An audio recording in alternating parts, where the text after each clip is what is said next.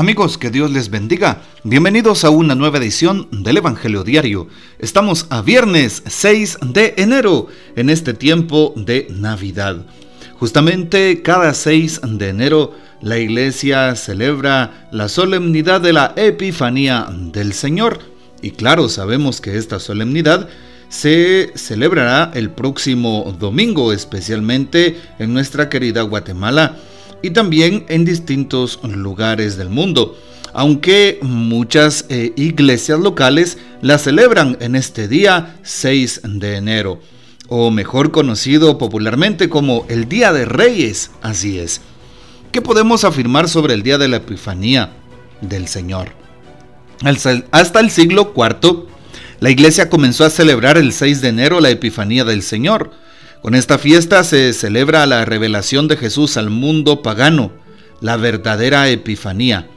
La celebración gira en torno a la adoración a la que fue sujeto el niño Jesús por parte de los tres reyes magos.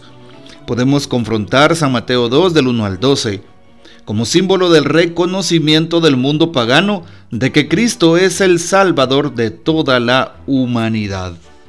Vale la pena entonces pedirle al Señor que nos ayude a seguir anunciando su reino, especialmente a tantos corazones que no lo conocen, aquellos que viven en una vida disoluta, que viven como si fueran paganos, su corazón alejado de Dios.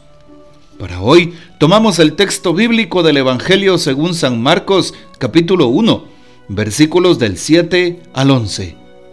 En aquel tiempo Juan predicaba diciendo, ya viene detrás de mí uno que es más poderoso que yo, uno ante quien no merezco ni siquiera de inclinarme para desatarle la correa de sus sandalias. Yo los he bautizado a ustedes con agua, pero Él los bautizará con el Espíritu Santo. Por esos días vino Jesús desde Nazaret de Galilea y fue bautizado por Juan en el Jordán. Al salir Jesús del agua, vio que los cielos se rasgaban y que el Espíritu, en figura de paloma, descendía sobre él.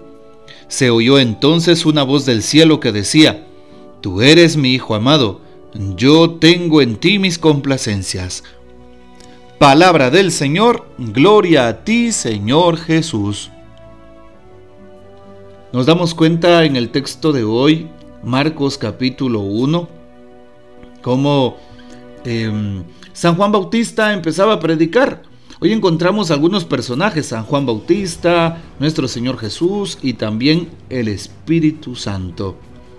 Y dice que predicaba San Juan Bautista, viene alguien más poderoso que yo tras de mí, y yo no merezco desatarle tan siquiera las sandalias, la correa de sus sandalias.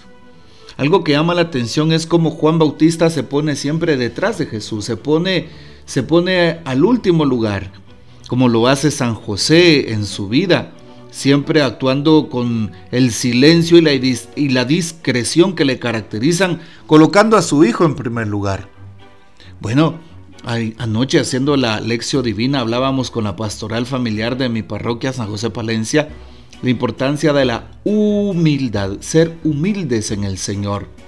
Así es, de tal manera que hoy la invitación del texto bíblico es a ser humildes, a poner en primer lugar a Jesús en mi vida, pues muchas veces podemos ser orgullosos, vanidosos, altaneros, querer sobreponernos por encima de los demás, querer poner mis propios intereses, mi propia voluntad, mi propia forma de pensar por encima de, de los otros sin darnos cuenta que hoy San Juan se pone al último y dice, yo no soy ni siquiera digno de desatarle la correa de sus sandalias, refiriéndose a Jesús.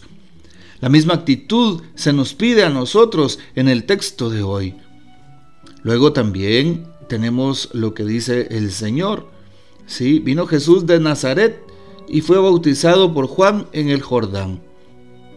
Qué importante es entonces saber que aquí recordamos precisamente ese acto eh, con el cual Jesús inicia su vida pública. Jesús inicia su vida pública con el bautismo en el Jordán. Y con esta escena empezamos a hablar del querigma en la iglesia.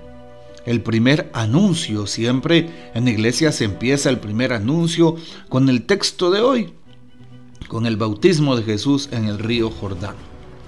Bueno, nos damos cuenta cómo San Juan vio que se abrieron los cielos y que el Espíritu Santo descendía sobre él en forma de paloma. Y entonces, oye que a vos, tú eres mi Hijo amado, en ti me complazco.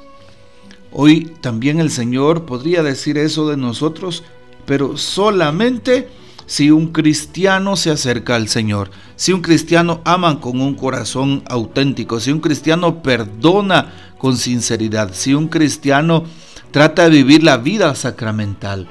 Por eso hoy le pedimos a Jesús que nos ayude también a reconocerlo en nuestras vidas, para que él a su vez nos reconozca cada uno de nosotros. Hoy también vale la pena saber que así como el, Señor bautizaba con el Espíritu Santo, San Juan, San Juan Bautista, él daba, como bien sabemos, un bautismo, pero un bautismo de conversión. Jesús da un bautismo, pero un bautismo totalmente distinto, un bautismo pues con el Espíritu Santo y fuego.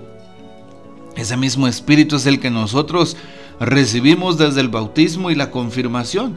Y por eso es que hoy la invitación también es a poner en práctica, poner por obra, pues precisamente esos dones que recibimos del Espíritu Santo.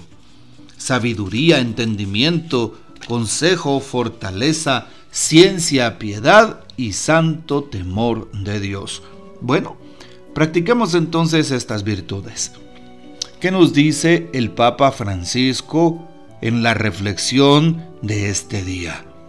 El Espíritu Santo del Hijo titula el Papa su reflexión. El Espíritu del Señor sigue vivo y operante también hoy en el corazón de las personas, aunque nosotros ni nos preguntemos cómo se relaciona con quienes se han alejado definitivamente de la iglesia. Ha llegado el momento de aprender a ser la iglesia de Jesús para todos y esto solo Él nos lo puede enseñar. No hemos de hablar solo en términos de crisis. Se están creando unas condiciones en las que lo esencial del Evangelio pueda resonar de manera nueva. Una iglesia más frágil, débil y humilde puede hacer que el Espíritu de Jesús sea entendido y acogido con más verdad. Nos es imposible imaginar, meditar o contemplar el amor que el Padre tenía al Hijo y el Hijo al Padre. Pues si lo pensamos bien, es un amor que nos supera, nos sobrepasa. Sin embargo, Jesús no quiere mostrarnos su amor como una especie de obra de arte, que si bien nos puede gustar, nos puede nos puede maravillar. Sigue siendo algo externo para nosotros. Jesús vino a dar plenitud, vino a enseñarnos el camino. Dejémonos pues guiar por el Espíritu Santo y dejémonos impactar como Jesús se dejó impactar. Y hoy pues le pedimos al Señor, como lo dice el Papa eh, Francisco, que pues siga operando el Espíritu en el corazón de cada cristiano, de cada persona que quiera servir con amor al proyecto salvífico de Dios, a la construcción de su reino. Bueno, estamos prácticamente eh, por finalizar esta primera semana del año, primera semana del mes de enero. Y por eso vale la pena seguir consagrándole a Dios todo. Consagrémosle al Señor nuestras entradas y salidas, nuestro haber y nuestro poseer, lo que somos y tenemos. Consagrémosle al Señor todo. Consagrémosle nuestro trabajo, nuestros estudios, nuestras empresas, consagrémosle nuestra familia, eh, sí, nuestro servicio, todo, todo lo que pues exista en nuestra vida, es necesario ponerlo delante del Señor y decirle, Señor, todo tuyo soy, estoy en tus manos. Bueno, pues así el Señor seguirá proveyendo, acompañando, bendiciendo, perdonando a su pueblo santo. No olvidemos entonces seguir tratando de ser coherentes y demostrarle a los demás que Cristo está en nuestras vidas, que Cristo vive en cada uno de nosotros y que vale la pena verdaderamente servirle a Jesús. Así como se oye, vale la pena servirle a Jesús. No lo olvidemos. Y pues así le pedimos al Espíritu Santo que venga sobre nosotros sobre todo en este día. Que el Señor nos bendiga, que María Santísima nos guarde y que gocemos de la fiel custodia de San José. Y la bendición de Dios Todopoderoso, Padre, Hijo y Espíritu Santo, descienda sobre ustedes y permanezca para siempre. Amén. Comparte este audio y hasta mañana.